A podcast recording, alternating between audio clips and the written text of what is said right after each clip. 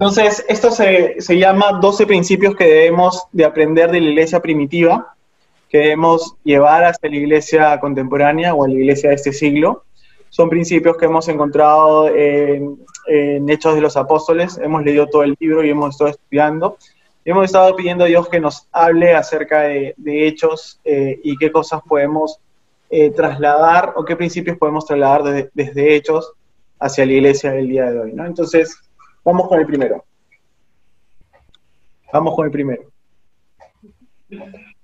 El primer punto es la manifestación del poder sobrenatural de Dios como fundamento de la iglesia.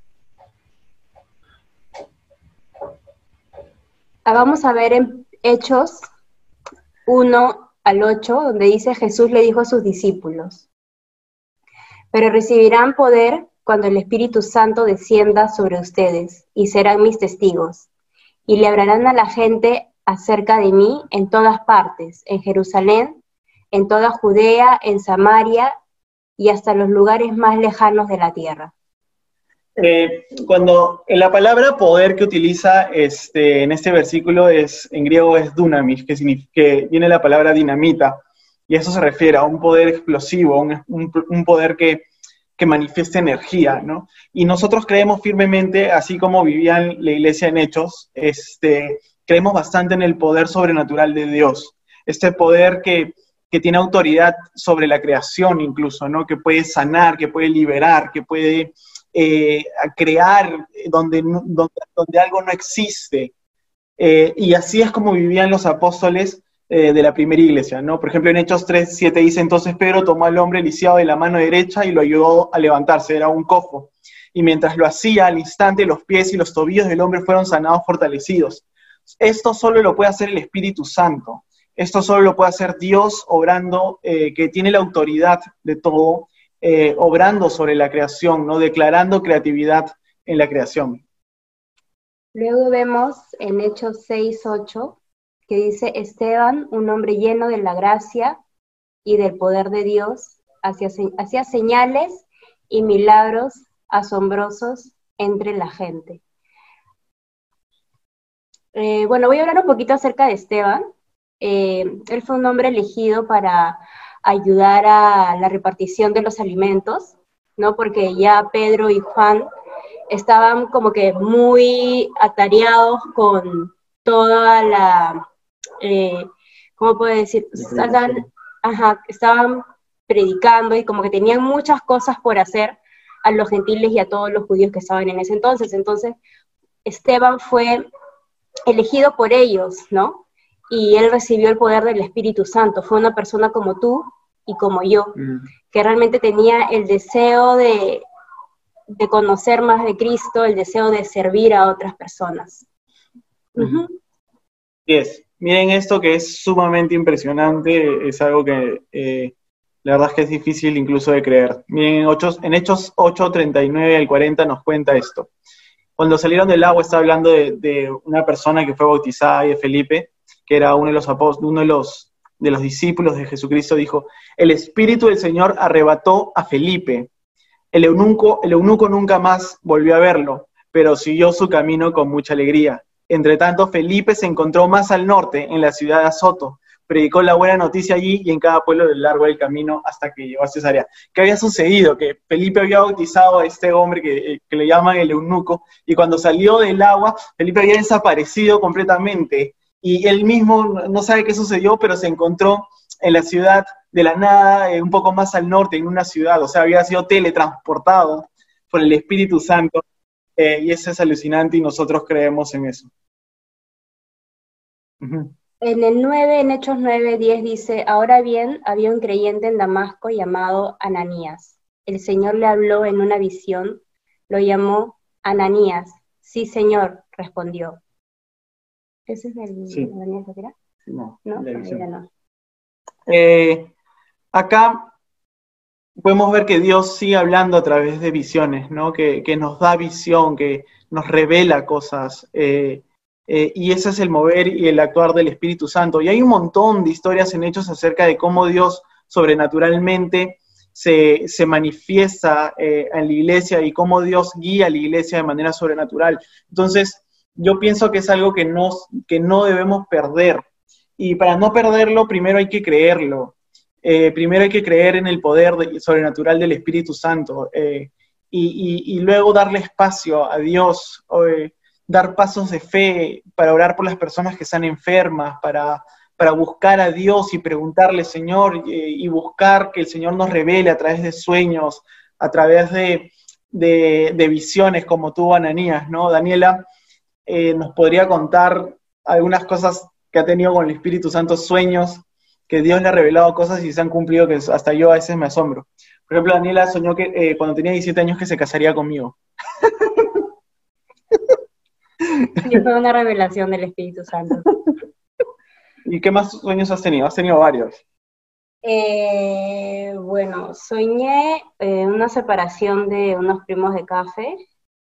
soñé también la, el matrimonio de unos primos de café también, pero soñé que su, bueno, su, la chica ahorita está embarazada, pero obviamente yo soñé que ellos dos se casaban, ¿no? Mm. Ahora ellos están planeando casarse porque ella está embarazada y obviamente que se aman, pero bueno, sucedieron cosas que a veces no deben de pasar, y antes de casarse, ¿no? Y eso, eso ha sido, y no, bueno, ahora último, también tuve otros sueños, he tenido muchos sueños acerca de de los matrimonios y cosas así, o de niños. Eh, soñé también que este, mi, mi cuñada, bueno, la esposa de mi primo, estaba embarazada, pero no sabía si era la esposa de mi primo o era mi prima, no la que estaba, pero era una chica la que estaba embarazada de mi familia. Y hace, bueno, el domingo nos enteramos de que estaba embarazada la esposa de mi primo. Y yo como que me quedé así, ¿qué fue? Y yo estaba orando al Señor y, como ya me había pasado eso anteriormente, yo le decía al Señor, Señor, quiero que tú realmente me digas si es que yo tengo un don, un talento o una, algo especial que tú me has dado para poder discernir o para poder este, saber si realmente estas cosas vienen de ti, ¿no? Y si realmente vienen de ti, este, haz que esto suceda realmente más seguido para yo poder eh, decir como una señal, ¿no? una de parte de Dios y mm. efectivamente está pasando y así que vamos con calma a ver qué, qué más el Señor tiene. ¿Qué más va revelando el Señor? Pero bueno, lo que nosotros creemos es eso, ¿no? Que la iglesia dependía mucho del poder del Espíritu Santo y de, la obra sobrenatural de Dios. Eh, y muchas personas se convertían porque podían ver estas señales, ¿no? hay una historia alucinante de Pedro que estaba encarcelado porque lo habían metido en la cárcel por predicar el Evangelio, y un ángel se le aparece, y la Biblia nos cuenta que eh, Pedro empezó a seguir al ángel eh, pero él, pensaba que era una visión o era un sueño, ¿no? Lo que estaba pasando y no se da cuenta que, realmente era un, era un, ángel de verdad, ¿no? Y, dice en el versículo 10, pasaron el primer puesto de guardia y luego el segundo, llegaron a la puerta de hierro que lleva a la ciudad y esta puerta se abrió por sí sola frente a ellos. De esta manera cruzaron la puerta y empezaron a caminar por la calle y de pronto el ángel lo dejó. Eh, pero eh, Dios lo hizo invisible porque pasó un guardia, pasó el otro y nadie lo vio y nadie, nadie, le hizo nada. Y sobre todo la puerta se abrió de manera sobrenatural. Entonces, la iglesia primitiva vivía de esta manera. Eh, cuesta un poquito ¿no? Eh, en, pensar que esto puede suceder en nuestros días, pero si la Biblia lo dice, yo quiero poner toda mi fe y decidir de que de que las cosas son así y que es, nosotros hemos sido llamados a ver el, poder de Dios de esta manera, ¿no? No sé qué piensas. Bueno, a mí este, este versículo me impactó muchísimo porque yo decía, ¿cómo es de que realmente el Señor puede hacer, el Espíritu Santo puede hacer eso tan poderoso de realmente pasar quizás desapercibido por todas estas personas y llegar afuera y caminar como que normal, nada pasó, todo está bien y es sorprendente lo que el Espíritu Santo puede hacer en, esa, en la vida de esas personas y también en nuestra vida hoy en día. Tenemos que creer en que Cristo puede hacer cosas sobrenaturales, el Espíritu Santo puede hacer cosas sobrenaturales siempre. Amén, amén. Otra, otro, otro versículo que nos llamó mucho la atención es en Hechos 19:12, eh, dice que cuando ponían sobre los enfermos pañuelos o delantales que apenas habían tocado la piel de Pablo, quedaban sanos de sus enfermedades y los espíritus malignos salían de ellos. Eso nos pareció demasiado impactante porque ni siquiera Pablo estaba ahí, solo el, sudor de Pablo, que estaba en estos pañuelos y en estos delantales, estaba cargado del poder eh, eh, y del Espíritu Santo. Y también vemos eh, cuando Pedro también dice en las escrituras que él también con, con la sombra eran sanados enfermos, ¿no? Entonces, ¿cómo es que Dios puede valerse de nosotros los humanos? Mm tan solo con nuestra sombra, tan solo con nuestros pañuelos, delantales. Es como que tú pasaras y tu abrigo rozara a alguien y, lo sanara. O sea, qué increíble era el poder de Dios en ese entonces. Y, es hasta ahora, ¿no? Y, mm. sería impresionante realmente ver esas cosas mm. hoy en día. Y yo creo que Dios la sigue haciendo, ¿no? De repente no lo vemos muy común. Eh, estas señales y estos milagros, eh, la Biblia dice que era para confirmar la predicación de estos apóstoles. Eh, no lo vemos de repente diariamente en nuestra vida, pero debemos anhelarlo, ¿no? Yo creo que debemos anhelarlo, debemos orar y decirle, Señor, yo también quiero ser parte de, este, de esta manifestación de tu presencia tan sobrenatural, ¿no? Y Hechos 21.4 nos cuenta que eh, desembarcaron, encontraron a los creyentes del lugar y nos quedamos con ellos una semana. Lucas, que es el escritor de Hechos, está hablando. Dice, estos creyentes profetizaron por medio del Espíritu Santo que Pablo no debía seguir a Jerusalén. Bueno, estos creyentes le dijeron a Pablo que no debería seguir a Jerusalén porque iba a ser, eh, y lo, iban a arrestar en Jerusalén. Entonces, la profecía que creo que algunos de nosotros hemos tenido más eh, exposición o hemos visto más, es más común de repente en nuestros días, que es una persona que Dios le revela el futuro, le revela cosas del futuro. Eh, cosas que van a suceder, ¿no? Y es un don, es un don del Espíritu Santo, es, un regalo que le da el Espíritu Santo a algunas personas. Y yo he recibido palabras del Espíritu Santo no tan específicas como esta, pero sí eh, en, algunas ocasiones he sentido la voz muy fuerte del Espíritu Santo, una palabra específica para una persona, algo muy fuerte, y se le he dicho, eh, y resulta que, ha sido así, ¿no? Eh, yo no me considero profeta para nada, ni, que tengo el don, pero creo que Dios eh, tiene la capacidad de usarnos a cada uno como Él, como él desea, ¿no? Entonces, eh, hay que creer en eso, hay que anhelarlo y hay que buscar que Dios se manifieste de una manera sobrenatural. Siempre hay oportunidad de que Dios se manifieste de manera sobrenatural. tengo un amigo en mi trabajo que me ha contado dos historias alucinantes. Una que ya se los he contado alguna vez que eh, Dios lo llevó a orar por uno de sus, de sus eh, vendedores, porque él era jefe de ventas, y Dios lo sanó de cáncer de una manera alucinante. Y la otra es que él no podía tener hijos y oró tanto a Dios, tanto a Dios, y, tuvo un encuentro con el Espíritu Santo de una manera alucinante, y Dios le dijo que iba a tener un hijo, y ese, ese, ese día eh, su esposa quedó embarazada. Entonces, Dios sigue haciendo cosas de manera sobrenatural, hay que anhelarlas, hay que buscarlas. Y qué piensas? de que eh, todas estas personas que, todos estos creyentes, ¿no? que estaban alrededor de Pablo, que quizá no tenían como un llamado tan específico como lo tuvo Pablo, eh, podían ser usados por Dios, ¿no? Mm. Por el Espíritu Santo. O sea, dice que los creyentes profetizaban por medio del Espíritu Santo, mm. ¿no? Y, le decían a Pablo, entonces creo que todos tenemos eh, si hemos aceptado a Dios, tenemos el Espíritu Santo para hablar a otras personas. Amén. Para ser este, útiles al Señor ¿no? y hablar a otras personas. Amén. Muy bien, vamos a avanzar porque podemos hablar mil cosas de este punto y es maravilloso. Eh, número dos, predicación de las buenas noticias. ¿Qué es lo que predicaban los apóstoles en Hechos, eh, o qué nos cuenta Hechos que predicaban los apóstoles? Arrepentimiento de pecados en Hechos 2, 37 al 38. Las palabras de Pedro traspasaron el corazón de ellos, quienes le dijeron a él y a los demás apóstoles, Hermanos, ¿qué debemos hacer? Pedro contestó, Cada uno de ustedes debe arrepentirse de sus pecados y volver a Dios y ser bautizado en el nombre de Jesucristo para el perdón de sus pecados. Entonces recibirán el regalo del Espíritu Santo. Eh, me, gusta mucho este versículo porque eh, me encanta esta palabra que dice arrepentir de sus pecados y volver a Dios. Porque no solo se trata de querer dejar de hacer las cosas mal, ¿no? Querer dejar de hacer el pecado, se trata de volver a Dios. Muchos piensan que el arrepentimiento solo es dejar de hacer lo malo.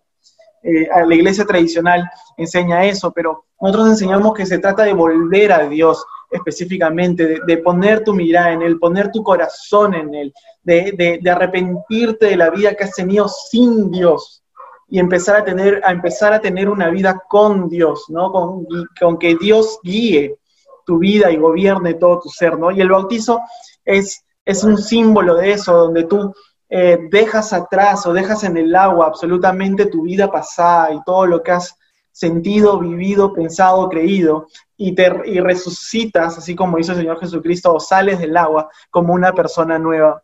Y eso era para los, para los discípulos eh, lo que significaba el verdadero arrepentimiento. Y, algo muy importante es que no podemos recibir el regalo del Espíritu Santo, no podemos recibir el, poder sobrenatural de Dios en nuestras vidas o verlo manifestarse, y no podemos tener una relación con Dios incluso si no nos arrepentimos o si no queremos cambiar la vida que nosotros tenemos, ¿no?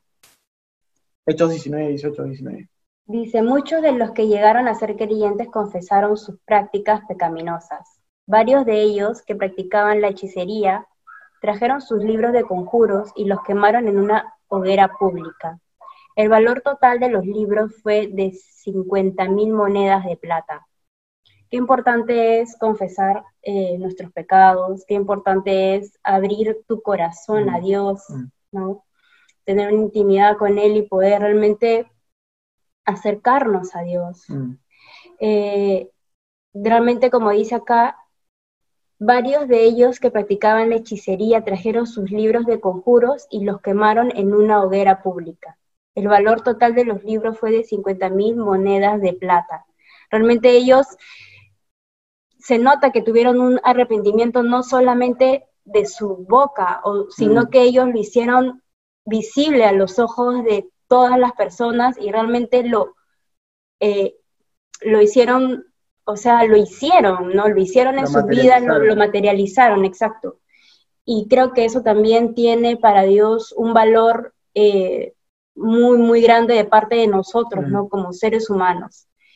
Por eso dice que la fe sin obras es muerta. Eso quiere decir que eh, creer no es fe hasta que nosotros actuamos en favor de lo que nosotros creemos. Entonces la fe siempre nos va a impulsar a hacer algo, la fe siempre nos va a mover. Eh, y cuando nos arrepentimos y ponemos, dejamos de creer en lo que creíamos antes y ponemos nuestra fe y nuestra confianza en el Señor, eso tiene que llevarnos a hacer obras eh, que, que, nos alejen de lo malo, ¿no? Y a mí me gusta mucho porque me parece que esto sucede en Éfeso, en Éfeso si, no, si no estoy mal, y en la ciudad de Éfeso muchos eran practicantes de brujería, practicantes de hechicería, y solo con la predicación de los apóstoles eh, y vieron la gloria de Dios eh, de muchas personas, cómo eran liberadas de demonios eh, por estas prácticas, y dejaron todo eso para seguir a Cristo, eso es alucinante. no sé si me gustaría ver eso el día de hoy en algún momento, pero me encantaría ver algo así, este, no sé si hechicería, pero sí de, de, personas que puedan arrepentirse de esa manera, ¿no? Hechos 17:30 dice, en la antigüedad Dios pasó por alto la ignorancia de la gente acerca de estas cosas, pero ahora Él manda que todo el mundo en todas partes se arrepienta de sus pecados y vuelva a Él. Otra vez este concepto de no solo es cuestión de dejar de hacer lo malo, sino es cuestión también de volver a Dios, de poner tu corazón en Él, de acercarte a Él, de dar vuelta, de, entregar tu vida a, Dios y a Jesucristo. De eso se trata el, arrepentimiento. Antes no vivía con Dios y ahora quiero tener a Dios en mi vida y que Él gobierne toda mi vida, ¿no? Entonces, esa era una de las cosas que predicaban los apóstoles, pero no, no era todo. Obras buenas. Hechos 26, 20. Primero les prediqué a los de Damasco, luego en Jerusalén y por toda Judea y también a los gentiles, que todos tienen que arrepentirse de sus pecados y volver a Dios, demostrar que han cambiado por medio de las cosas buenas que hacen. Mm. aquí lo que entendemos es de que no solamente se trata de que nosotros nos arrepentamos, ¿no? De que mm. digamos, Señor, ya yo estoy arrepentido de mis pecados. Mm. No, tenemos que tener un fruto que nazca de nuestro corazón, de nuestras intenciones, que, que querramos realmente eh, interiorizar ese arrepentimiento para, como dice acá, por medio de las cosas buenas que hacen, ¿no? Volver a Dios y demostrar que han cambiado por mm. medio de las cosas buenas que hacen. Y por medio de las cosas buenas que hacemos y por las buenas intenciones y por lo que está en nuestro corazón hacer, lo que Dios pone en nuestro corazón hacer, los frutos que tengamos, vamos a ver un buen arrepentimiento en nuestra vida. Bien. Eh, yo veo acá algo muy interesante con respecto a la iglesia, ¿no? Muchas veces la iglesia eh, predica en contra del pecado, pero no predica a favor del amor, ¿no? se olvida de predicar a favor del amor por estar muy enfocada en predicar en contra del pecado. Entonces sí, eh, arrepentirse se trata de, dejar de hacer lo malo, pero no solo eso, se trata también de empezar a hacer lo bueno y empezar a amar. Ese es el objetivo y eso es lo que nos va a llevar el Espíritu Santo a hacer, que empecemos a hacer obras buenas, ¿no? Un, amor materializado, un amor eh, que podamos eh, actuar a favor de las personas para que sean salvadas, sanadas, para que puedan tener paz, para que puedan ser, para que puedan tener eh, provisión y puedan recibir el amor de Dios. Entonces, no solo se trata de, dejar de hacer lo malo, y ese a veces nosotros como cristianos nos enfocamos mucho en eso, sino se trata de empezar a hacer lo bueno. Eh, y ese es el verdadero arrepentimiento, de empezar a amar, empezar a hacer las cosas que el Señor Jesucristo nos ha mandado a hacer, que es amar a nuestro prójimo eh, como a nosotros mismos, incluso amar a nuestros enemigos, que es sumamente difícil, eh, y amar a Dios sobre todas las cosas, ¿no? Entonces, el fruto, como decía Daniela, de un arrepentimiento genuino son buenas obras. ¿Qué más predicaban los apóstoles? La resurrección de Jesucristo. Pedro a los judíos, dice Hechos 2.32, Dios levantó a Jesús de los muertos y de esto todos nosotros somos testigos. Eh, yo, yo me doy cuenta aquí que realmente los judíos siempre estaban en contra de lo que Pedro y Pablo y cualquier discípulo que seguía a Jesús, ellos siempre estaban en desacuerdo total. Pero Pedro nunca, y creo que ningún apóstol, eh, ni Pablo, no se cansaban de realmente decir que el mensaje era la resurrección de Jesucristo. Y eso era eh, como que la idea principal de, mm. todo su mensaje. Y eso, eso es increíble, ¿no? Y hasta ahora ah. es un principio que es fundamental para todos los cristianos. Amén. Eh, sí, totalmente. Ahora, eh, para, de repente para los judíos no era tan chocante escuchar que Dios resucitara, porque ellos ah, en el Antiguo Testamento hay muchas historias acerca de que Dios resucitaba, resucitaba muertos. No sé si muchas, pero sí un par de historias. Entonces, de repente escuchar esto para los judíos no era tan chocante, pero para los griegos y para los mundos gentil sí era muy, muy chocante. Entonces, Pablo, pero Pablo no se nada, Pablo no tenía miedo de dejar de decir que Jesucristo había resucitado. Y él en Hechos 17:31 le está hablando a los de Atenas, a Atenas era la ciudad principal de los griegos, y él les dice, pues, pues Dios ha fijado un día para juzgar al mundo con justicia por el hombre que él ha designado y lo demostró a todos quién ese hombre al levantarlo, quién es ese hombre al levantarlo de los muertos. O sea, eh, Pablo no dejaba de decir las buenas nuevas, que es que Dios ha resucitado a Jesucristo, incluso a los gentiles, que de repente era más difícil que convencer de que alguien había resucitado. Pero los, los, apóstoles predicaban esto porque ellos lo habían visto, ellos tenían esta convicción tan real. Pedro lo había visto, había tocado sus manos con huecos, lo había visto eh, crucificado y lo había visto luego de haber muerto. Pablo se encontró con él camino a Damasco y tuvo un encuentro con, Jesús después de haber sido asesino de cristianos. Eh, entonces, eh, me, gusta mucho esto porque nosotros tenemos que predicar a Jesús, pero para eso tenemos que encontrar a Jesús resucitado, ¿no? Tenemos que tener esta convicción de que Jesús ha resucitado, pero eso lo vemos cuando, cuando vemos a Jesús resucitándonos a nosotros, creo. Sí, eso es cierto. No sé qué opinas. Jesús está resucitado. Realmente es este, lindo cuando tú, al pasar de los años, te, das cuenta, ¿no? Que realmente el mensaje es la resurrección de Jesucristo. Amén.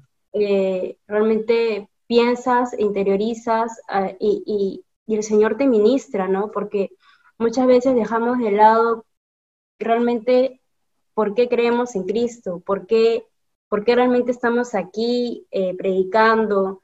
Y es que yo recién, ya después de muchos años, eh, me he dado cuenta que realmente esto es el mensaje, de la resurrección, y creo que es lo que más me está acercando a Cristo en estos momentos, y, estoy pudiendo también entender muchas cosas que, que quizá yo tenía una idea equivocada, ¿no? Y que decía, no, porque yo creo en Cristo porque Él es mi Padre, porque, este, porque Él me ama, pero realmente, ¿por qué? ¿Por qué? Porque Él murió por nosotros. Y eso sí que vive.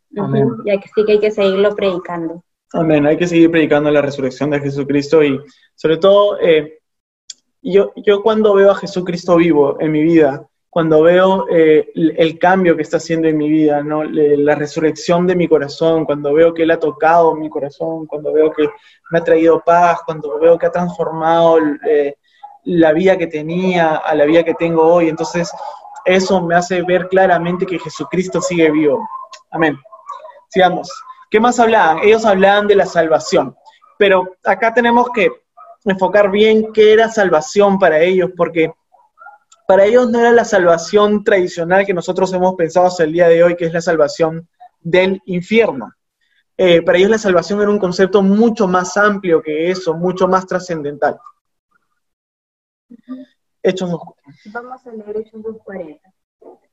Entonces Pedro siguió predicando por largo rato y les rogaba con insistencia a todos sus oyentes, sálvense de esta generación perversa.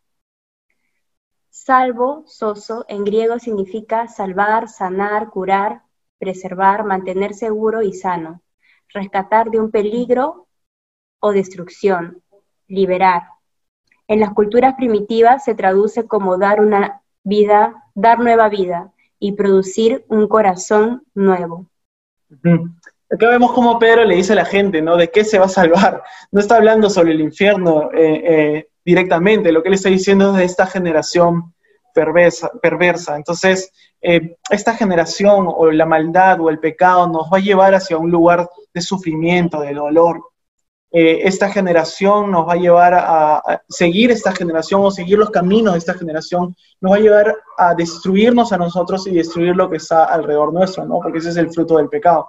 Entonces, cuando Pablo les está, perdón, Pedro les está diciendo en este momento, sálvense de esta generación, es, está utilizando la palabra soso, que es, eh, es el griego que significa lo que dijo eh, Daniela, y lo que les está diciendo es tengan una vida nueva, tengan un corazón nuevo, un ser interior renovado, un ser interior eh, cambiado, ¿no? Y en Hechos 28, 28, el apóstol Pablo eh, dice esto, así que quiero que sepan que esta salvación de Dios también se ha ofrecido a los gentiles y ellos la aceptarán. Y acá la palabra salvación eh, que utiliza el, apóstol Pablo es soterión o la palabra que proviene de la palabra soteria, ¿no? que, que está en griego significa rescate, seguridad, liberación, entrega, salida, preservación. Es una palabra del todo inclusiva, que significa perdón, sanidad, prosperidad, libertad, seguridad, rescate, liberación y restauración. La salvación en Cristo abarca al ser humano en su totalidad, que significa que cuando Jesucristo llega a tu vida, salva tu cuerpo, salva tu mente, salva tu corazón, tu espíritu, tu alma, te salva integralmente.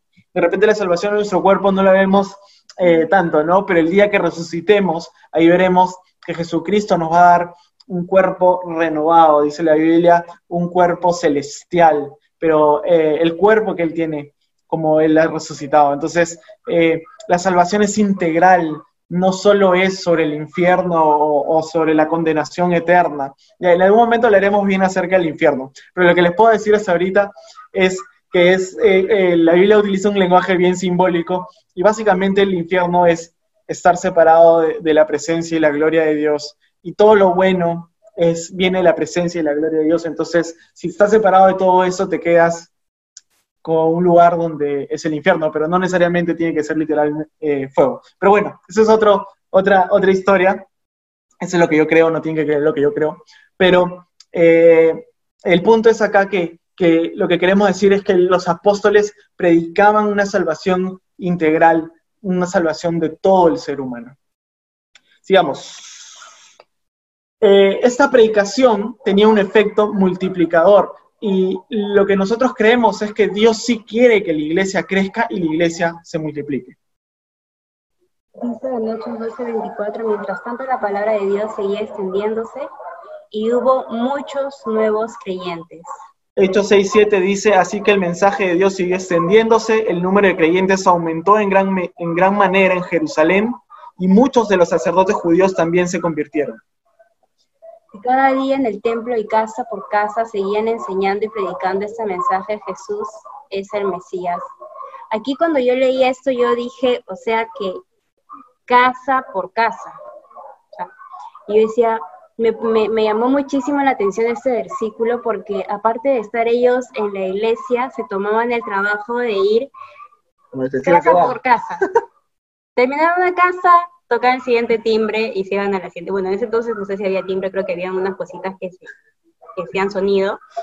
Eh, pero me llamó muchísimo la atención porque yo dije, ¿cómo llevar realmente este, este principio multiplicador, este efecto multiplicador a, hoy en día, ¿no? Quizás sí lo hacemos porque ahora, bueno, tenemos redes sociales, tenemos eh, muchos medios eh, digitales mm. que nos permite ir casa por casa, ¿no? Y, y, eso es lo lindo de ahora, ¿no? Pero en ese momento, o sea, qué lindo el corazón de, de estos hombres de ir a, a, cada hogar para compartir el evangelio de, de, Cristo. Qué lindo e, ese, ese corazón de cada uno de ellos. Sí. Eh, Hecho 19:20 dice, y el mensaje acerca del Señor se extendió por muchas partes y tuvo un poderoso efecto. O sea, lo que queremos decir es que la predicación de los apóstoles sí tenía un efecto poderoso, multiplicador. No todos eh, aceptaban la predicación de los apóstoles, porque el que ha decidido creer no va a creer en realidad, por, por más que le des mil razones para que crea o argumentes mil cosas, pero, eh, pero sí había un efecto multiplicador porque sí hay personas en la calle que están buscando de Dios, que quieren encontrar una palabra de aliento, que quieren poner su esperanza en algo, pero están poniendo su esperanza en cosas equivocadas. Creo que nuestro trabajo es seguir predicando la palabra de Dios, así como lo predicaban los apóstoles.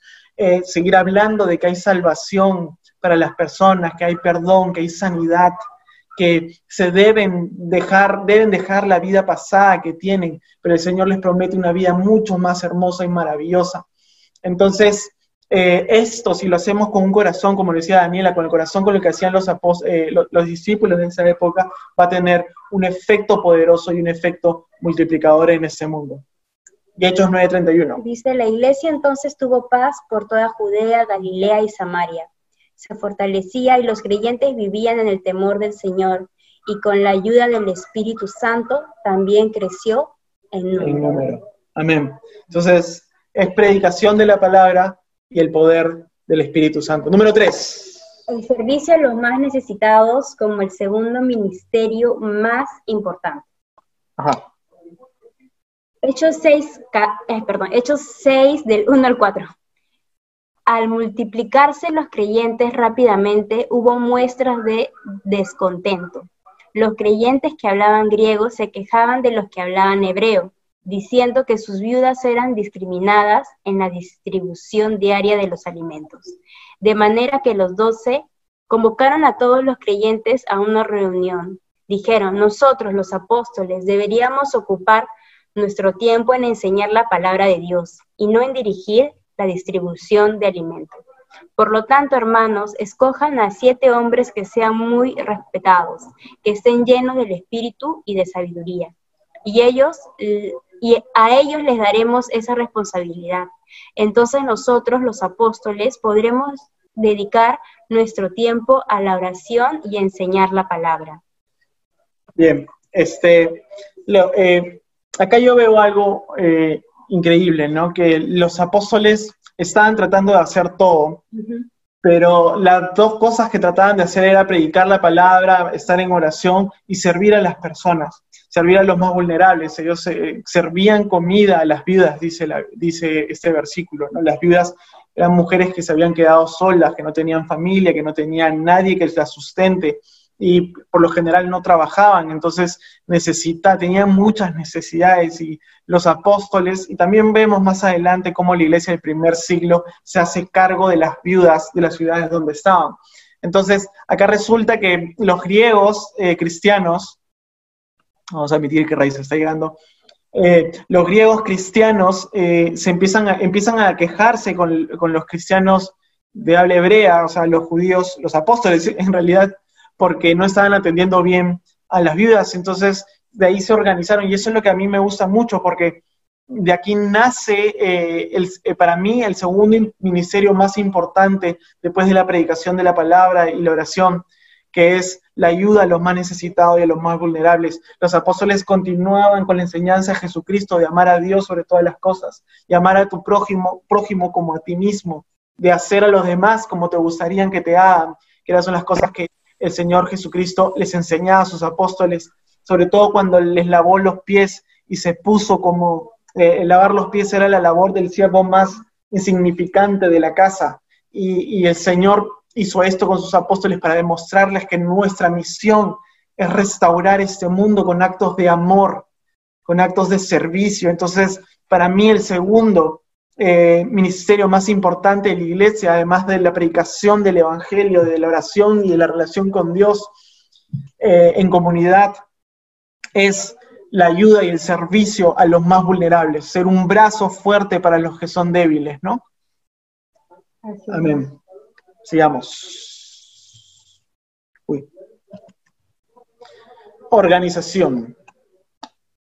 Hechos 6:5. A todos les gustó la idea y eligieron a Esteban, un hombre lleno de fe del Espíritu Santo, a Felipe, a Prócoro, a Nicanor, a Timón, a Parmenás y Nicolás de Antioquía, que anteriormente se había convertido a la fe judía. Este, acá, eh, hay algo bien interesante que tenemos que tener en cuenta que es, eh, a causa de estas situaciones, la iglesia se empezó a organizar.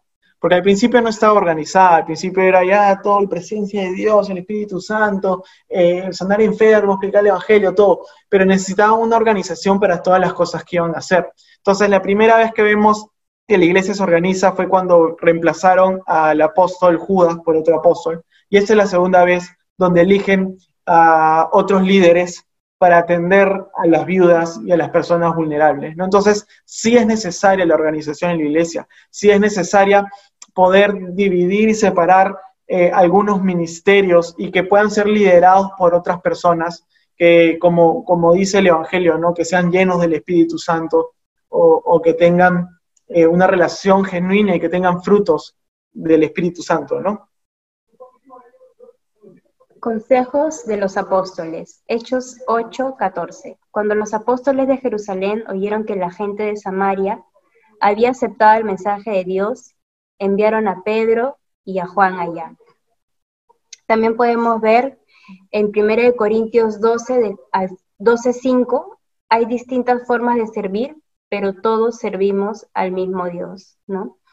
Creo que aquí, aquí se ve también cómo los los discípulos como Pedro y Juan, ellos querían ir a, seguir sirviendo a otras personas, ¿no? A seguir predicando el Evangelio.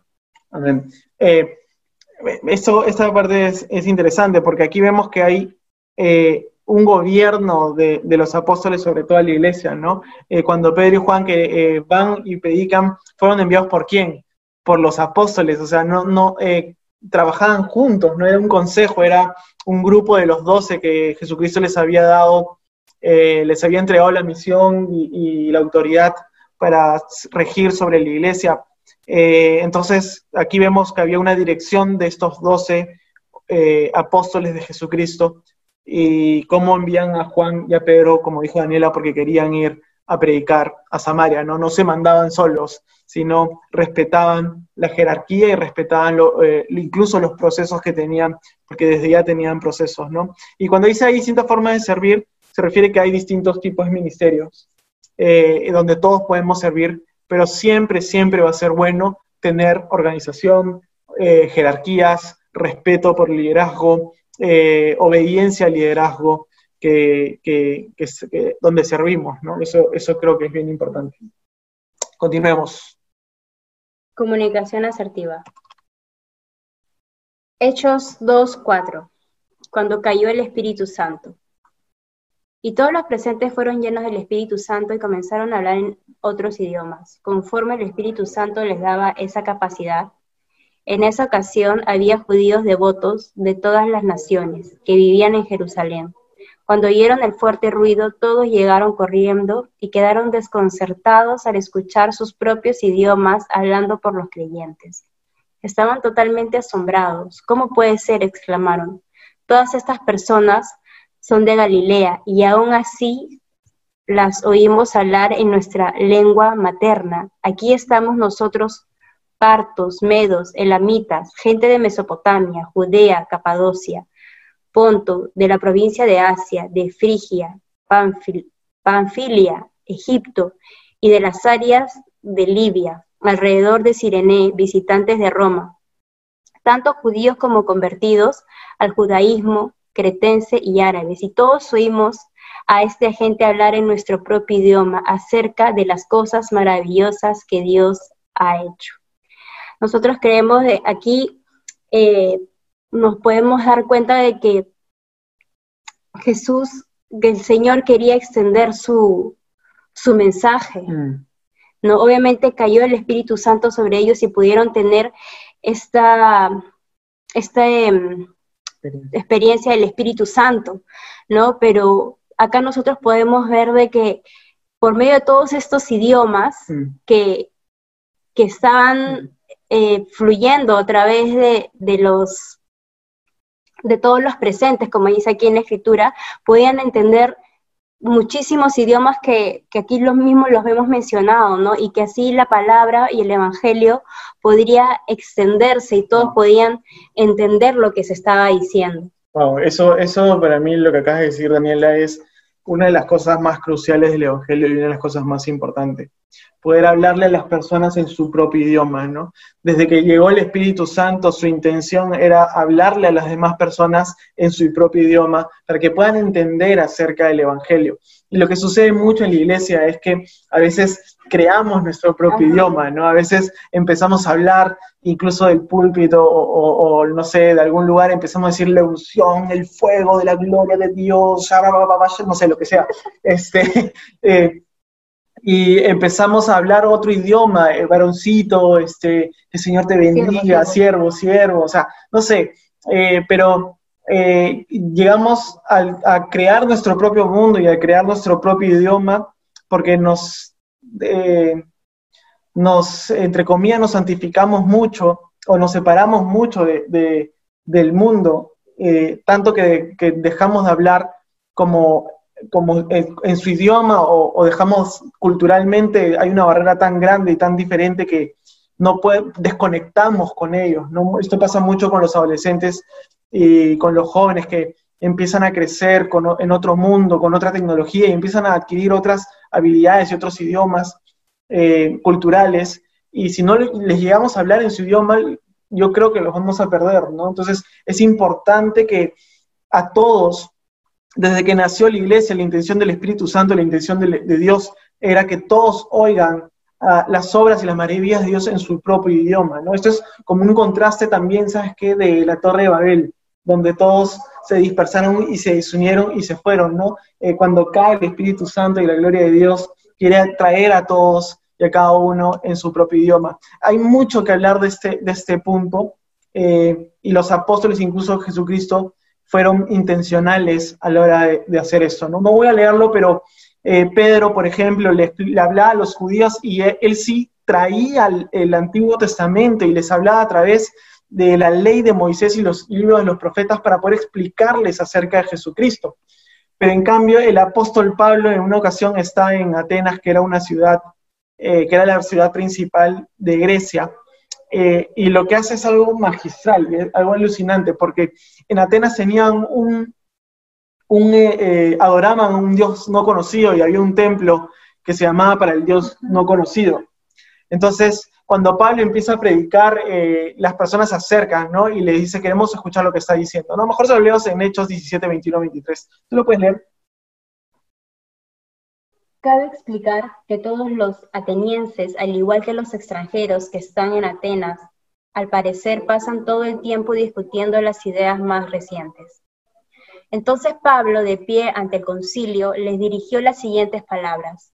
Hombres de Atenas, veo que ustedes son muy religiosos en todo sentido. ¿Por qué mientras caminaba observé la gran cantidad de lugares sagrados? Y uno de sus altares tenía la siguiente inscripción a un Dios desconocido. Este Dios a quien ustedes rinden culto sin conocer es de quien yo les hablo. Eh, me parece muy interesante porque en realidad este Dios no conocido no era al Dios Yahvé o lo habían hecho intencionalmente para adorar al, Dios Yahvé. Pero Pablo utiliza esto para poder llegar a los, eh, a los atenienses, para poder captar su atención. Eh, y luego de eso, Pablo en Hechos 17, 28, él continúa su discurso y él dice, pues en él vivimos, nos movemos y existimos, como dijeron algunos de sus propios poetas, nosotros somos su descendencia.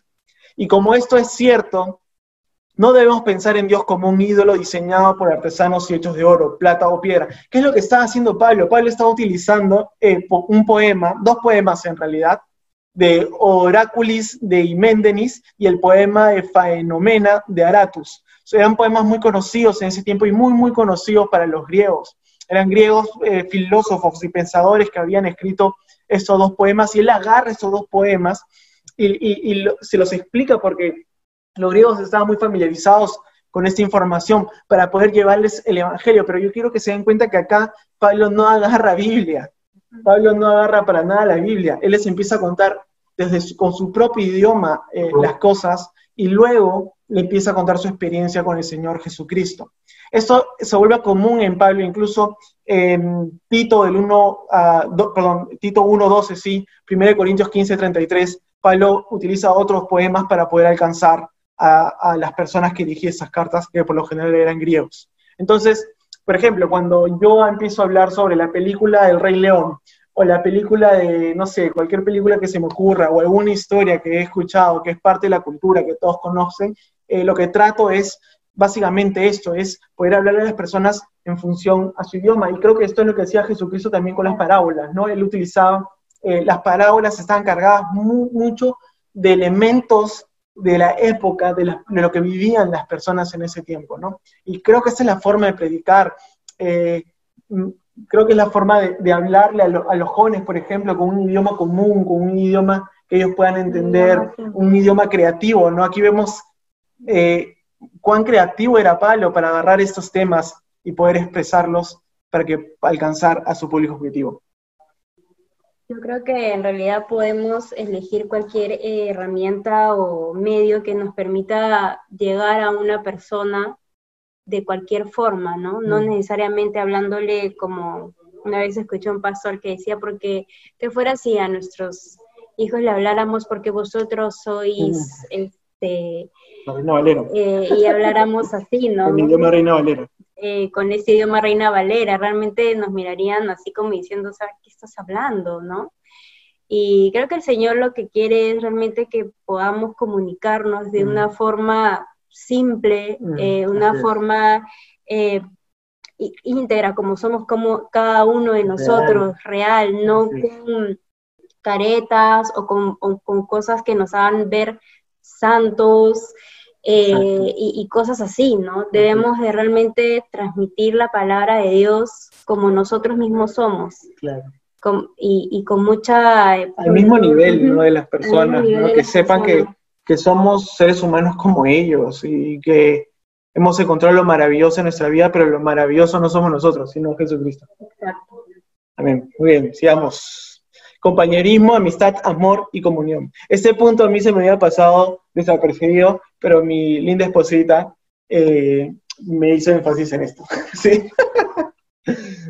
Dice Hechos 1 del 13 al 14. Cuando llegaron subieron a la habitación de la planta alta de la casa donde se hospedaron. Estos son los nombres de los que estaban presentes. Pedro, Juan, Santiago, Andrés, Felipe, Tomás, Bartolomé, Mateo, Santiago, hijo de Alfeo, Simón, el celote y Judas, hijo de Santiago. Todos se reunían y estaban constantemente unidos en oración junto con María, la madre de Jesús. varias mujeres y varias mujeres más y los hermanos de Jesús.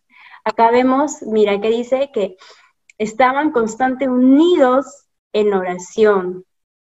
Qué lindo, ¿no? Como realmente ellos quizá no eran familia carnal, por así mm. decirlo, sino eran mm. familia espiritual, mm. eran como nosotros somos ahora, ¿no? Em, ayer creo que fue el Día de la Familia, ¿no? O anteayer, y este, en realidad yo decía, wow, yo me acordaba en verdad de todos ustedes y, y este, yo decía, y, y relacionaba eso con, con lo que dice la Biblia, ¿no?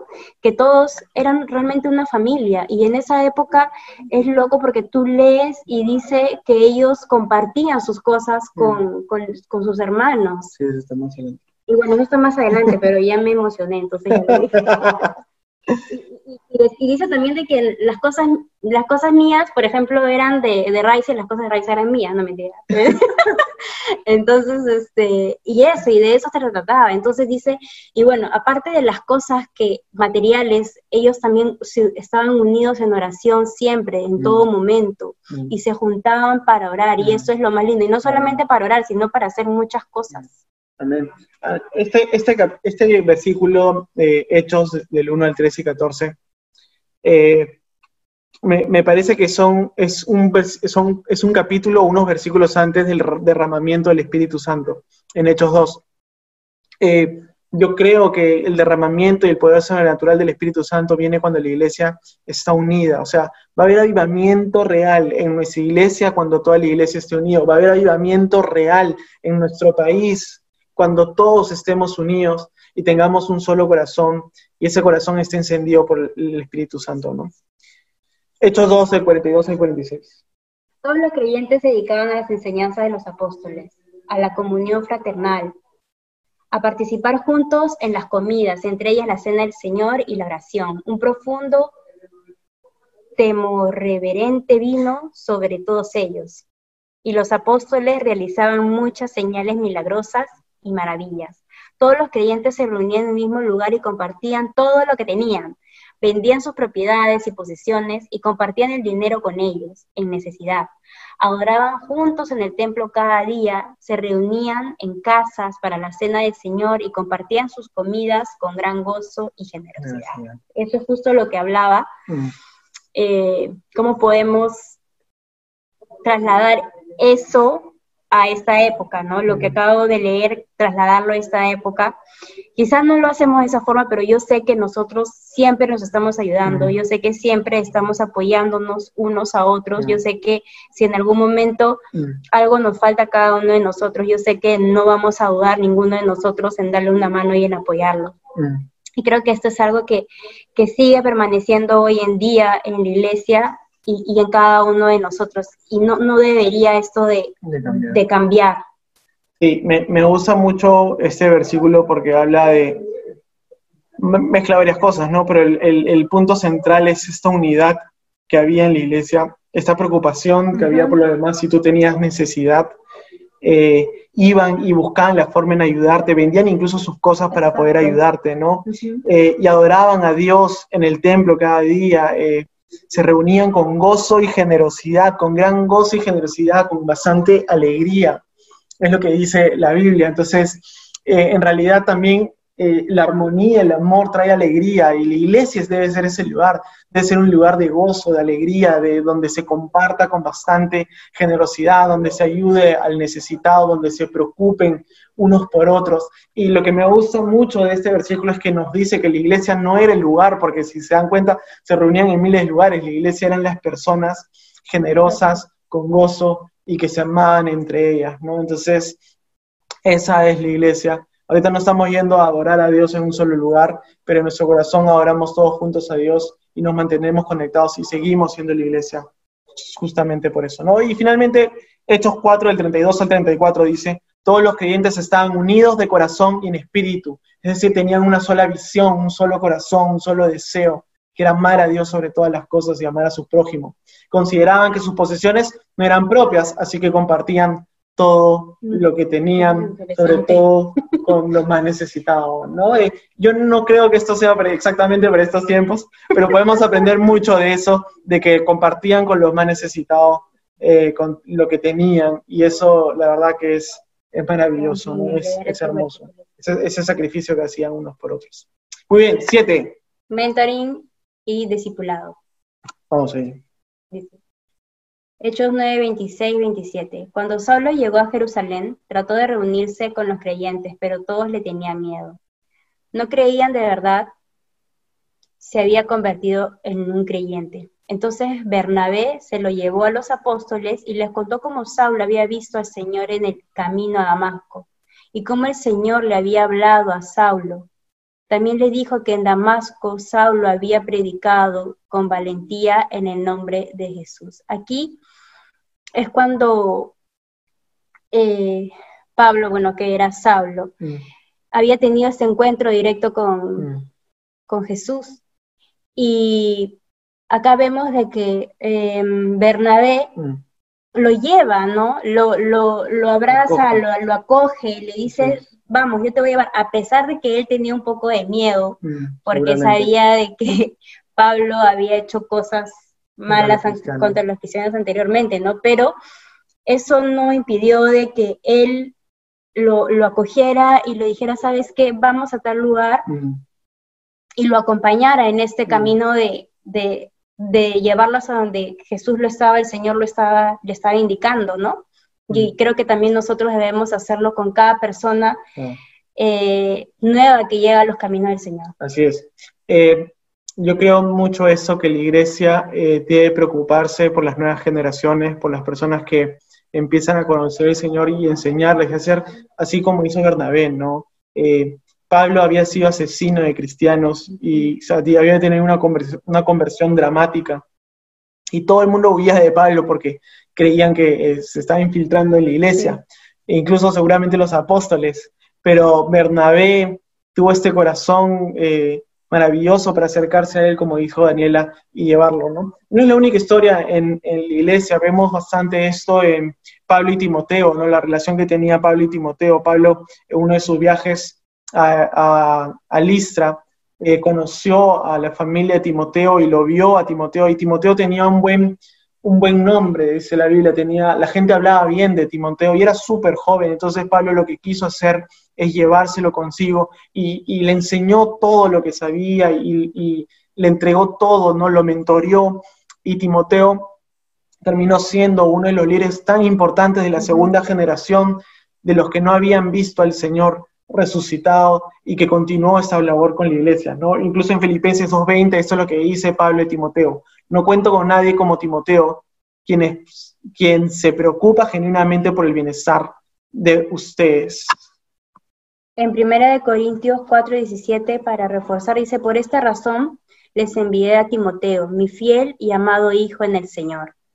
Él les recordará la manera en que sigo a Cristo, así como lo enseñó en todas las iglesias, en todas partes. Esto me parece alucinante, porque Timoteo era un Pablito. Pues. Sí, fue así, Pablo y después Timoteo, y bueno, y a Pablo obviamente le fue, tuvo la presencia del Espíritu Santo, pero también fue enseñado por otras personas. Así es, por Bernabé, como vimos, ¿no? Y como Timoteo eh, siguió, incluso me, el, en 1 Corintios 4, me, me gusta mucho cuando dice, así como yo lo enseño en todas las iglesias, en todas partes, entonces había reproducido en Timoteo. Y eso me parece crucial en la iglesia, que podamos no solo dedicarnos a hacer lo que tenemos que hacer, sino también pensar y trabajar para la siguiente generación, hacer este puente para que la siguiente generación no pase por lo que nosotros pasemos, sino crezca aún más, ¿no? Y, se pare encima de lo que nosotros ya hemos construido. Y así deben ser todas las generaciones.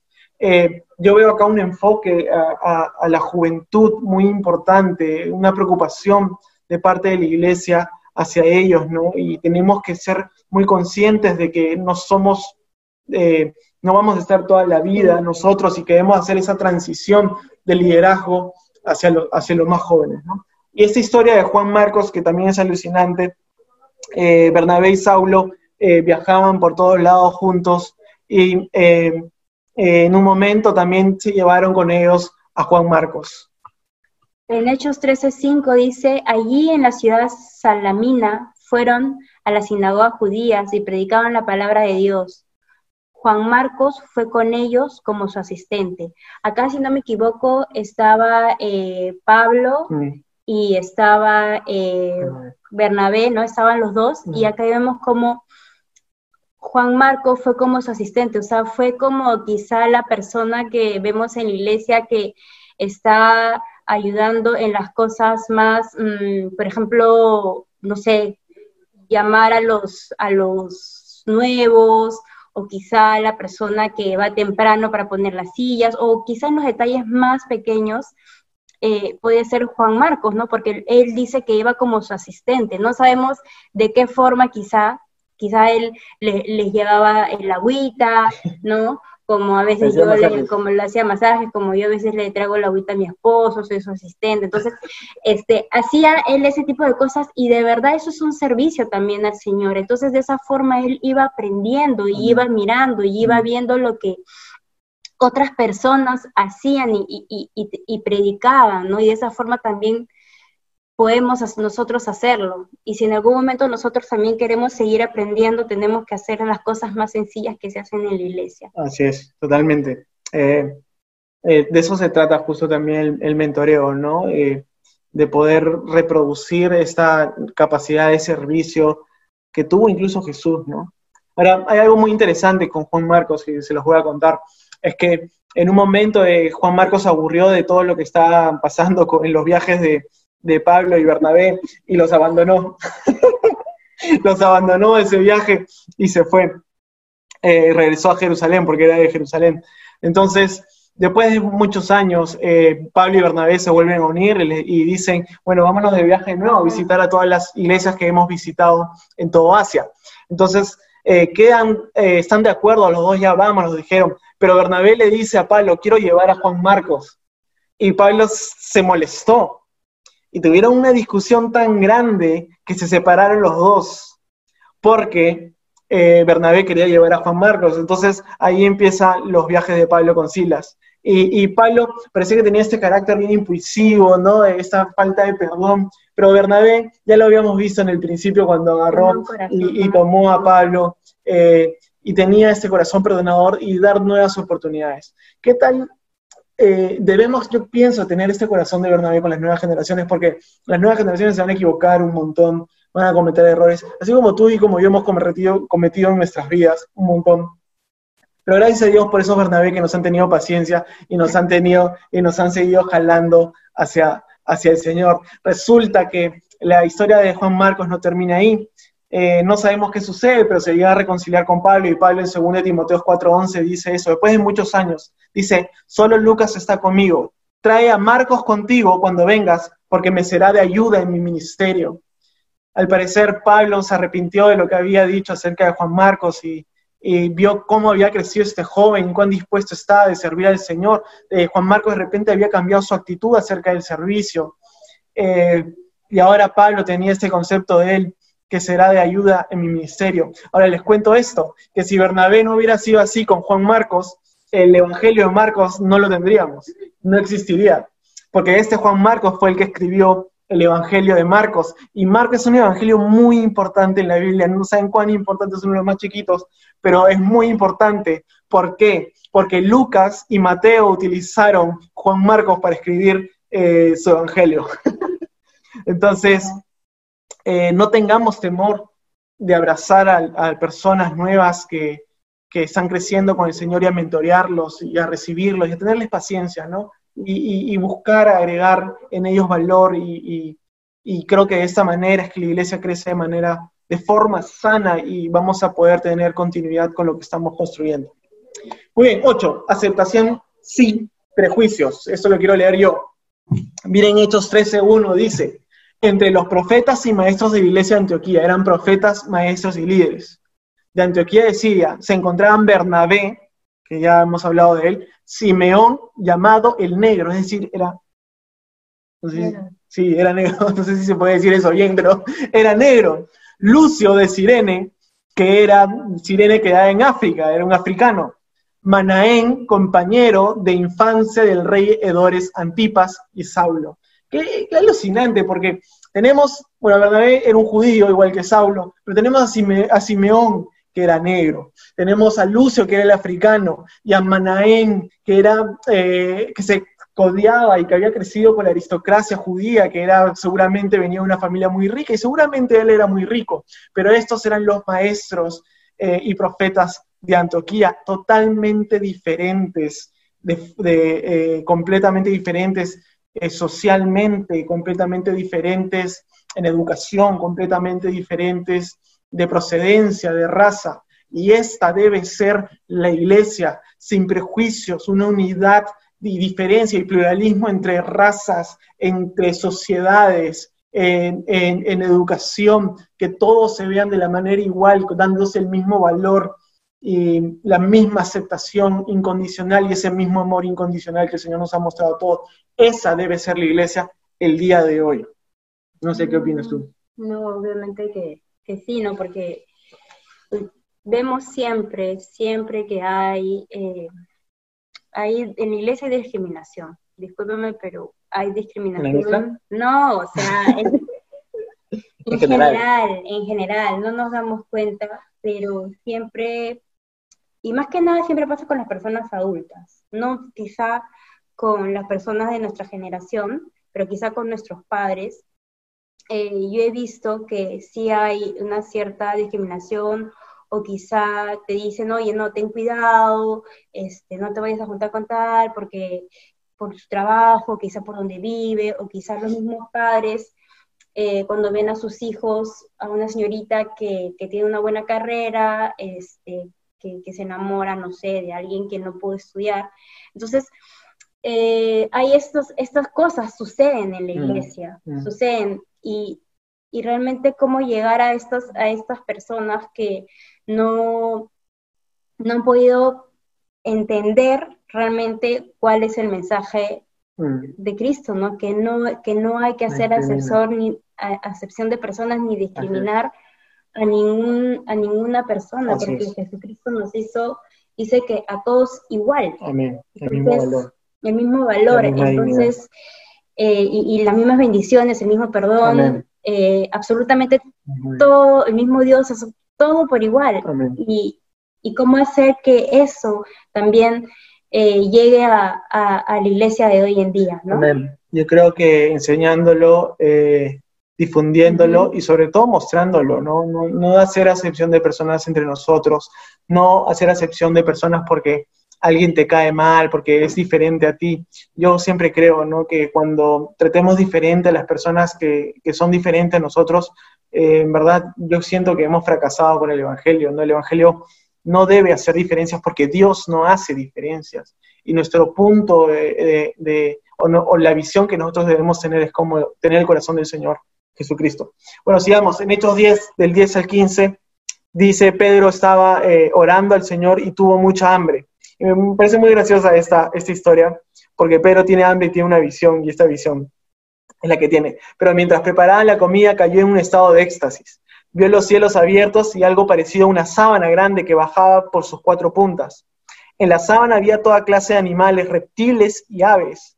Luego una voz le dijo, levántate Pedro, mátalos y come de ellos. No, Señor, dijo Pedro, jamás he comido algo que nuestras leyes judías declaren impuro e inmundo. Pero la voz habló de nuevo, no llames a algo impuro si Dios lo ha hecho limpio. Me parece, me parece gracioso que Dios juegue con este tema porque Pedro está con hambre y le muestra una visión, una visión que le dice come, ¿no? Esto fue un antes y un después para, Pedro, completamente. ¿no?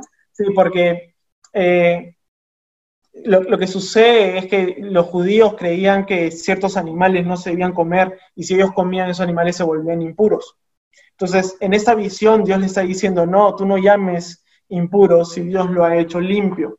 Eh, ¿Qué significa? Luego de esto, Pedro va, tiene que ir a la casa de un, de un centurión, de un romano, un soldado romano, y para eso para los judíos es algo abominable, porque los extranjeros eran considerados como la peor basura del universo para los judíos, y entonces estar en su casa era, era algo terrible. Pero este soldado eh, eh, tenía un corazón bueno y, oraba y buscaba a Yahvé y buscaba al Señor, al Dios de los judíos.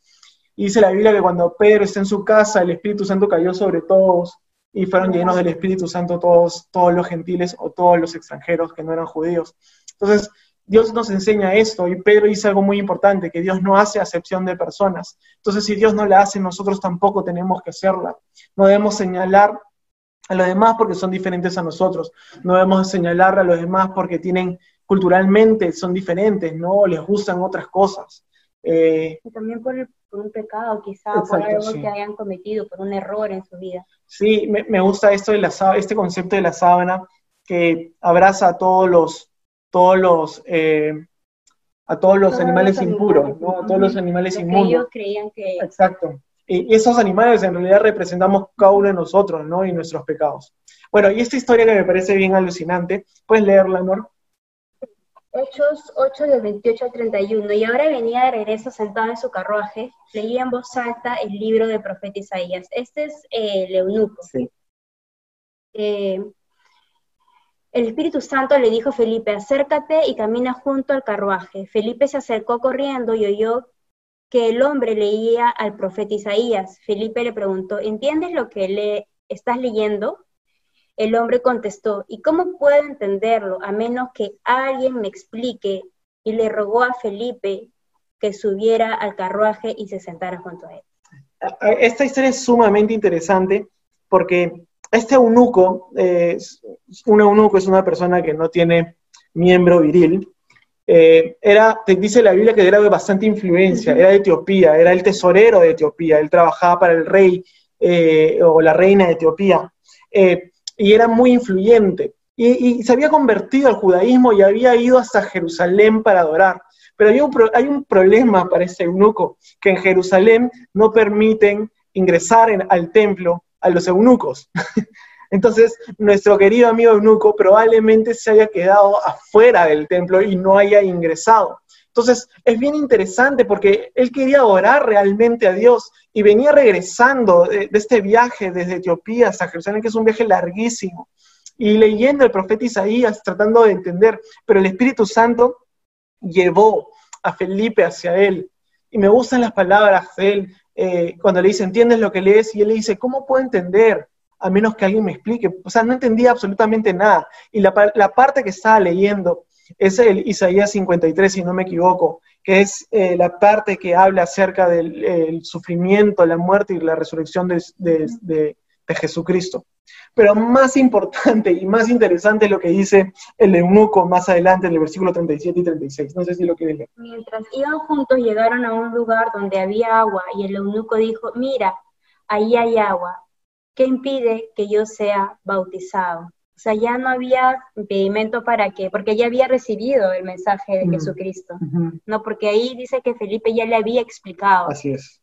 Entonces, él ya había recibido el mensaje de Jesucristo y ya no había excepción para él poder bautizarse. O sea, así él tenga esa condición, esa condición en su cuerpo, mm. para Dios ya mm, eso era irrelevante, ¿no? Para, para, Jesús eso es irrelevante. Entonces ya no había excepción de que él no sea bautizado.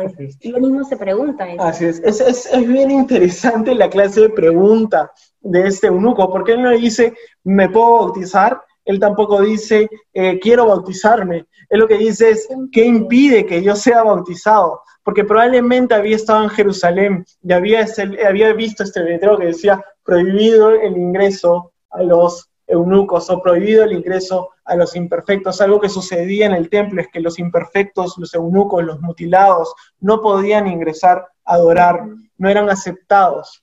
Pero ahora Jesús, eh, Felipe le explica que él sí es aceptado que Él es aceptado incondicionalmente, independientemente de su condición, de su físico, de lo que ha hecho en su cuerpo, porque Dios ya mandó a la iglesia a no llamar inmundo lo que Él ha purificado, lo que Él ha santificado, lo que Él ha elegido. Entonces, debemos ser como, como Felipe, debemos ser como Pedro, entender esto, que no debemos llamar a los demás y no debemos impedir al que quiera acercarse al Señor buscar al Señor. Si alguien que tiene, que es eh, eh, homosexual, se quiere acercar al Señor, no debemos impedirle acercarse al Señor, al contrario, que se acerque al Señor y que lo busque y será transformado cuando se encuentre con el Señor Jesucristo. Entonces, debemos tener esta actitud de no impedirle a nadie acercarse al Señor, al contrario, recibirlo con los brazos abiertos y decirle, pasa que el Señor te está esperando, el Señor quiere llenar tu vida y transformar tu vida.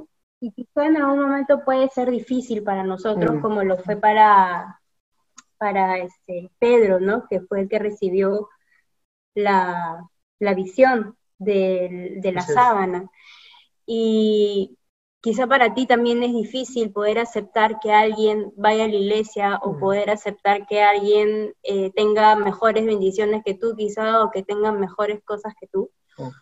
Pero aquí vemos cómo el Señor le abrió ¿no? los ojos a, Pedro y a Felipe para poder predicar y decir, sabes qué, no hay acepción de personas, hay que querer y amar a todos por igual. Y si nos pasa eso, eh, bueno, y interiorizar lo que, lo que hizo y leer esta palabra tan linda que, le da Jesús a Pedro. Amén. Entonces, bueno, finalmente fue bautizado y seguramente hizo una obra maravillosa en Etiopía. Nueve, tenemos que acelerar, amor. Eh, un lugar de adoración, claramente la iglesia era un lugar de adoración, de oración, de búsqueda del Señor, de, de alabanza, ¿no? Vamos a leerlos, ¿te parece? Todos. Ya. Todos se reunían y estaban constantemente unidos en oración junto con María, la Madre de Jesús. Varias mujeres más y los hermanos de Jesús. Hechos 2.2 dice, de repente se oyó un ruido desde el cielo, pareció el estruendo de un viento fuerte e impetuoso que llenó la casa donde estaban sentados. Hechos 2.42. Todos los creyentes se dedicaban a las enseñanzas de los apóstoles, a la comunión fraternal, a participar juntos en las comidas, entre ellas la cena del Señor y a la oración. Pero mientras Pedro estaba en la cárcel, la iglesia oraba fervientemente por él. Hechos 16, 25. Alrededor de la medianoche, Pablo y Silas estaban orando y cantando himnos a Dios y a los demás prisioneros, y los demás prisioneros escuchaban. No importa la, situación, no importa lo que sucediere, lo que estén viviendo, la iglesia oraba y adoraba al Señor, se expresaba en adoración al Señor y oraba y lo buscaba a través de la alabanza y, la oración, ¿no? Eh, eh, eso es algo fundamental en la iglesia que nunca puede faltar y no debemos desestimar jamás el poder de la oración y la adoración al Señor. Amén. Seguimos. Fuente, de ánimo.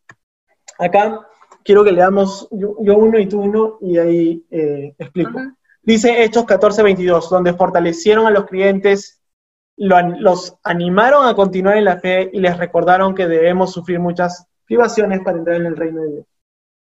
Y hubo mucha alegría en toda la iglesia ese día cuando leyeron este mensaje alentador. Entonces Judas y Silas, ambos profetas, hablaron largo y tendido con los creyentes para animarlos y fortalecerlos en su fe. Hechos 18:23 dice, después de pasar un tiempo entre Antioquía, Pablo regresó por Galacia y Frigia, donde visitó y fortaleció a todos los creyentes. Cuando se acabó el alboroto, Pablo mandó a llamar a los creyentes y los alentó después de Después se despidió y viajó a Macedonia. Hechos 20:35 dice, y he sido un ejemplo constante de cómo pueden ayudar con trabajo y esfuerzo a los que están en necesidad. Deben recordar las palabras del Señor Jesús. Hay más bendición en dar que recibir. Hechos 23:11. Esa noche el Señor se le apareció a Pablo y le dijo, ten ánimo, Pablo. Así como has sido mi testigo aquí en Jerusalén, también debes predicar la buena noticia en Roma. Una vez que salieron de la cárcel, Pablo y Silas regresaron a la casa de Lidia. Lidia. Allí se reunieron con los creyentes y los animaron una vez más. Después se fueron de la ciudad. Eh, ¿Qué es lo que sucede? Que eh, em, esta palabra animar, animar, animar es muy constante en hechos. Eh, no sé si vamos a poner todos los versículos, yo creo que no, pero en la Biblia siempre vas a ver esto eh, esta palabra de animaron a los creyentes, los fortalecieron, los levantaron, los alentaron. De eso, eso yo creo que tenemos que hacer siempre. A veces critican mucho a las iglesias que se dedican a hacer esto. Incluso hay un don en la Biblia, dice que es el don de animar a los demás, un don de motivar, es un don del Espíritu Santo también. Pero también es una labor nuestra en un mundo donde hay bastante juicio, donde hay bastante condenación, no literal, ¿no? Pero sí hay bastante desprecio. Nosotros debemos ser la voz de Dios que levante a las personas, que las anime, que las fortaleza, que, les dé esperanza, que, pueda eh, darles ánimos, devolverle energía, devolverles eh, la visión, no que levante personas, no que eh, destruya corazones ni sueños, sino debemos ser una iglesia que, que se anime. Y esto es algo muy importante, ¿por qué? ¿Por qué? ¿Por qué? ¿Por qué tenemos que animarnos constantemente? Porque Dios nos ha llamado a ser restauradores, a abrazar a las personas, nos ha llamado a, a, dar lo que Él nos ha dado. Amén. Y, y si tenemos a alguien a nuestro costado que está pasando por una situación difícil, definitivamente somos nosotros los restauradores, ¿no? Él nos ha restaurado y nosotros somos para restaurar y para animar a otras personas. ¿Pero por qué más? ¿Por qué más? Porque el enemigo...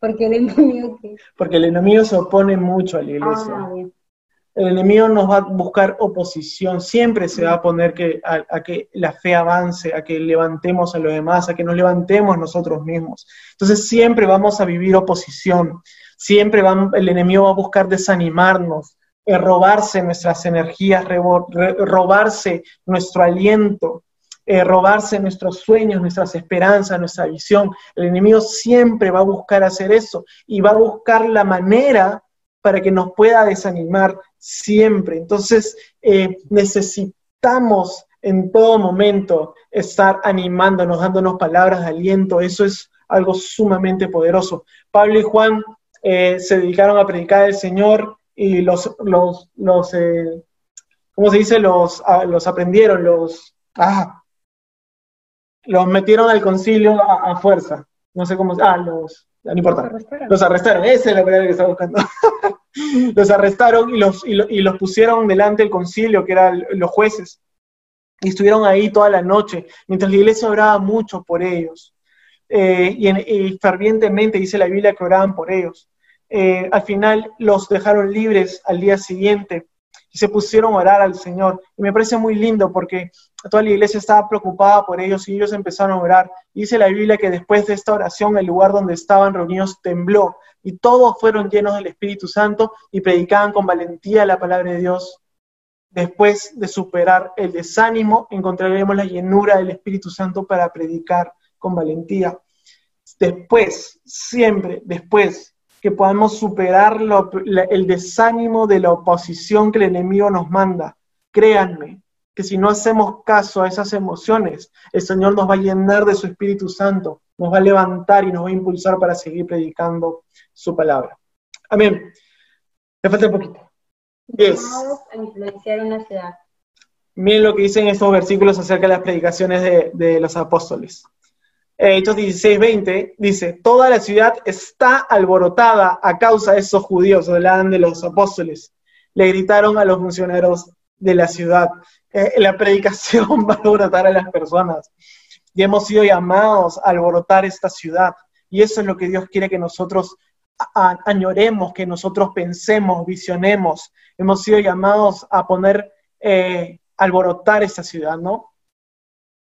En Hechos 17, 6 dice, pero como no les encontraron, arrastraron a Jasón y algunos otros hermanos ante las autoridades de la ciudad gritando, estos que han trastornado el mundo entero han venido también acá, ¿no?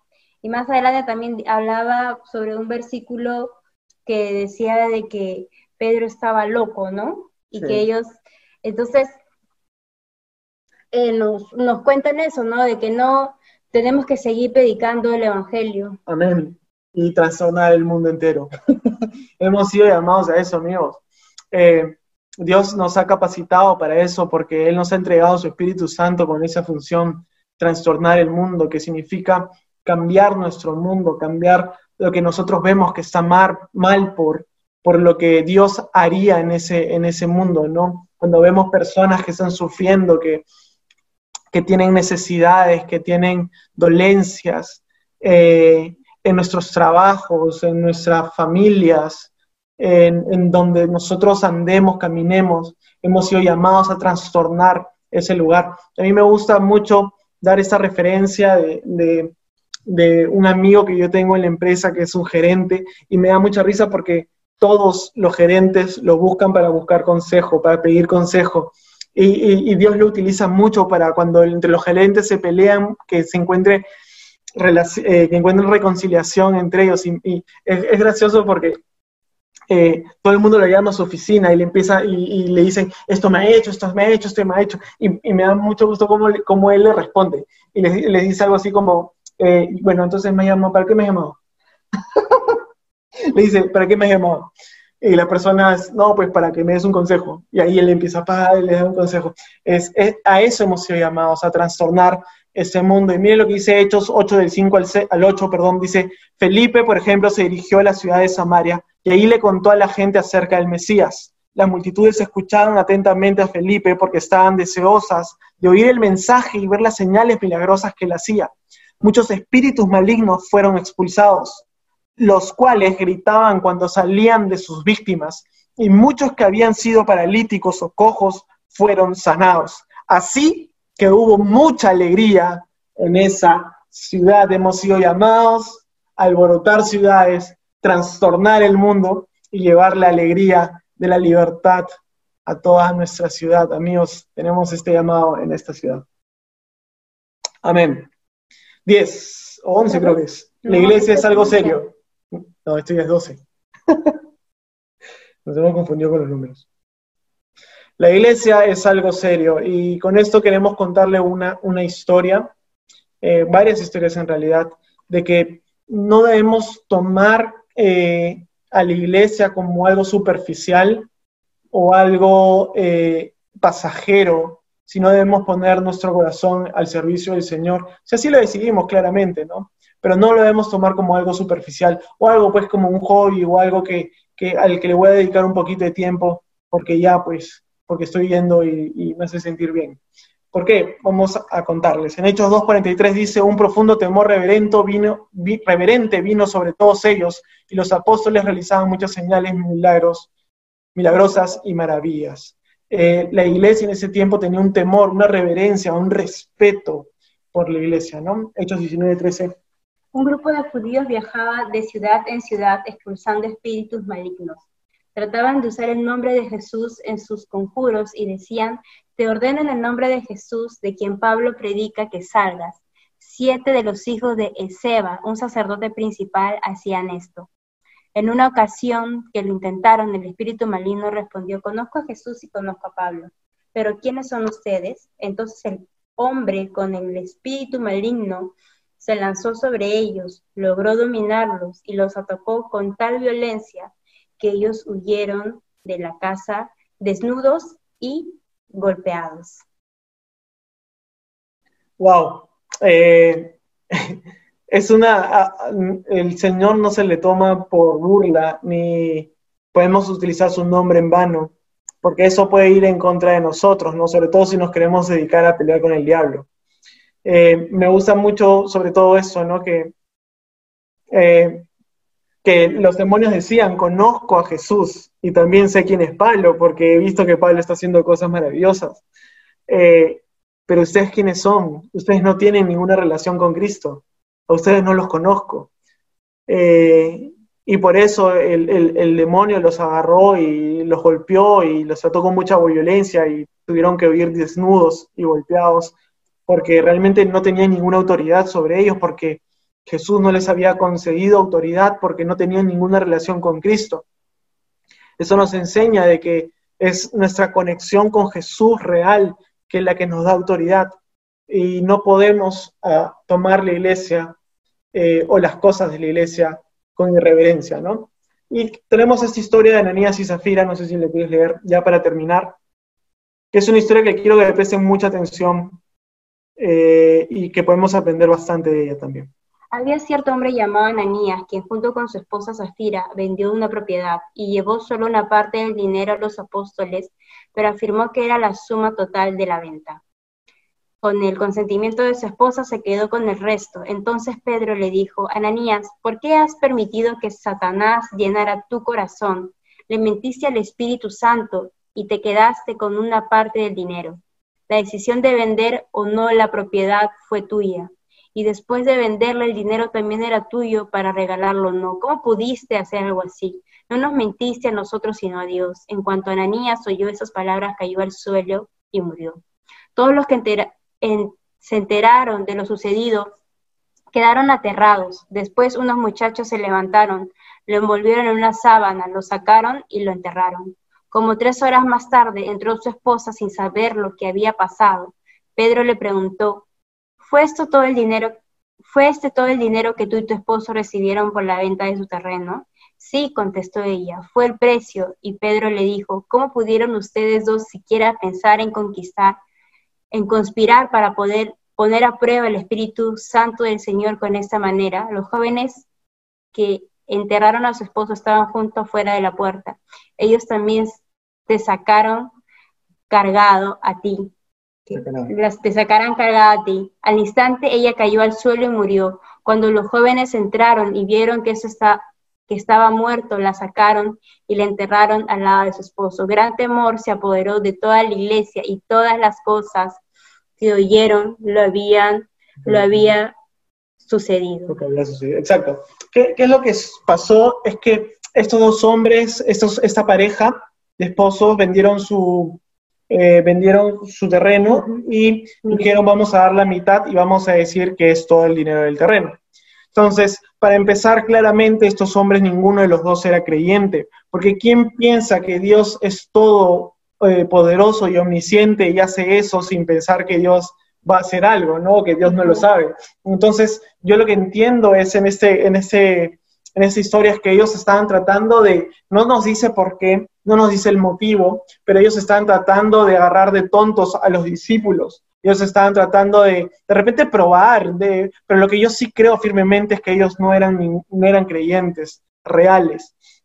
Entonces, eh, no sabemos cuál es el motivo, pero eh, de repente estaban buscando, no sé, posición, no sé, lo que sea, pero lo que nos enseña es que ah, debemos tratar a la iglesia con respeto, eh, no debemos burlarnos de la iglesia, ni mucho menos de, los líderes de la iglesia, de, las personas que sirven o las personas que lideran la iglesia, porque es algo de vida o muerte. La iglesia está trayendo la vida de Jesús a las personas, la resurrección de Jesucristo a las personas. Yo sé, obviamente, eso lo hemos agregado como algo adicional para tenerlo claro, pero yo sé que ninguno de ustedes, todos ustedes son creyentes y han puesto su corazón en el Señor Jesucristo. Y acá no le estamos hablando específicamente a nadie, en lo absoluto, pero sí es bueno saber y tener el corazón en el lugar correcto con respecto a quién es la iglesia. Dios le entrega autoridad a la iglesia y la iglesia no se puede eh, tomar con irreverencia ni decir cosas como, eh, bueno, pues ya lo voy a hacer para la iglesia, ¿no? O sea, eh, podemos caer en eso cuando, cuando menospreciamos las cosas de la iglesia. Eso pasa muy seguido en nuestros corazones. A mí a veces me pasa, pero yo trato de corregirlo siempre que recuerdo ese tipo de enseñanza. Y muy bien, eso es, amigos, por ahora. No sé, mi amor, si tú quieres añadir algo. Bueno, que todo lo que nosotros, no solamente lo que hagamos quizá en la iglesia, sino todo lo que nosotros hagamos para el Señor, eh, siempre tenemos que hacerlo con muchísima responsabilidad, con muchísima entrega, con muchísima seriedad. Con excelencia. Eh, con, excelencia, con todo lo que nosotros querramos darle al Señor de parte nuestra, con perfección. Lo más perfecto que podamos hacer, siempre tenemos que dárselo para el Señor.